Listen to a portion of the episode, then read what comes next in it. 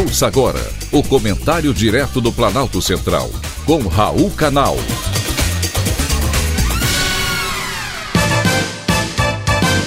Queridos ouvintes e atentos escutantes, assunto de hoje: vacinação não é obrigatória. Estamos vivendo tempos difíceis em que um poder desdenha das ações do outro e ninguém se entende. A mais recente decisão do Supremo Tribunal Federal é exemplo daquilo que estou falando. O ministro Ricardo Lewandowski suspendeu o ato do Ministério da Educação que havia impedido as universidades federais de exigirem o passaporte de vacina dos alunos.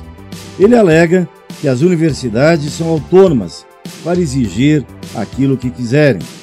E ainda, deu um recado à administração do Executivo. Segundo ele, o Supremo Tribunal Federal tem, ao longo da sua história, agido em favor da plena concretização dos direitos à saúde, à educação e à autonomia universitária, não se afigurando possível transigir um milímetro sequer no tocante à defesa de tais preceitos fundamentais, sob pena de incorrer-se em inaceitável retrocesso civilizatório. Fecha aspas. Ora, não é uma ingerência de poder? Com isso, o Supremo Tribunal torna obrigatória a vacinação. Mas qual a lei do país obriga o cidadão a se vacinar? Ninguém será obrigado a fazer ou deixar de fazer qualquer coisa senão em virtude de lei. Esse é um dos principais princípios constitucionais. Aconteceu mesmo em Rio Preto. O juiz da vara da infância e da juventude do município, Evandro Peralim, disse que a vacinação de crianças contra a Covid-19 é obrigatória e que os pais que deixarem de imunizar os seus filhos podem ser multados, processados e até mesmo perder a guarda dos mesmos. Na cabeça do juiz, de 44 anos, entre aspas, a resistência dos pais é um crime, é colocar em risco a saúde alheia. Fecha aspas.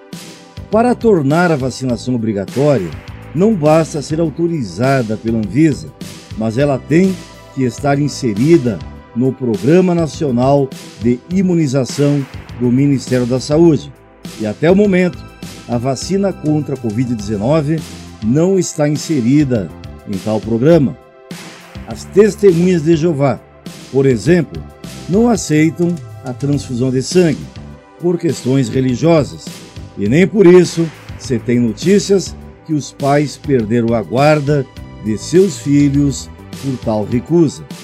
São casos únicos que não existem em qualquer nação democrática do planeta Obrigar a vacinação, isso sim, é um movimento antidemocrático. Isso é contra a liberdade, a autonomia do cidadão. Foi um privilégio ter conversado com você.